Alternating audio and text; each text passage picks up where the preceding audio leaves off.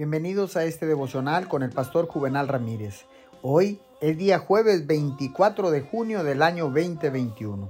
La palabra dice en Deuteronomio 28, 2.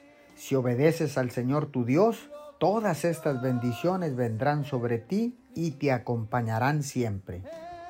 Cuando hacemos la voluntad de Dios, su presencia está con nosotros y estamos seguros de tener éxito.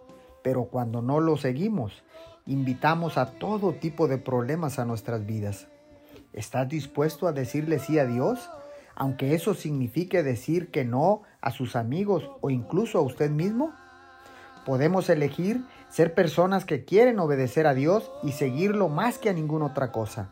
Podemos ser fuertes y valientes y hacer todo lo que Dios nos guíe a hacer. Incluso si es la única persona que sabe que está haciendo lo correcto, le animo a obedecer a Dios. No siga lo que pida su carnalidad, sus amigos o sus propios deseos. Cuando seguimos a Dios, Él siempre nos lleva a tener cosas buenas. Oremos. Gracias Señor, porque ahora sé que la obediencia, Señor, siempre va a traer paz. Y veremos que todas tus bendiciones vengan sobre nuestra vida, sobre nuestra familia, en el nombre de Jesús. Amén y amén.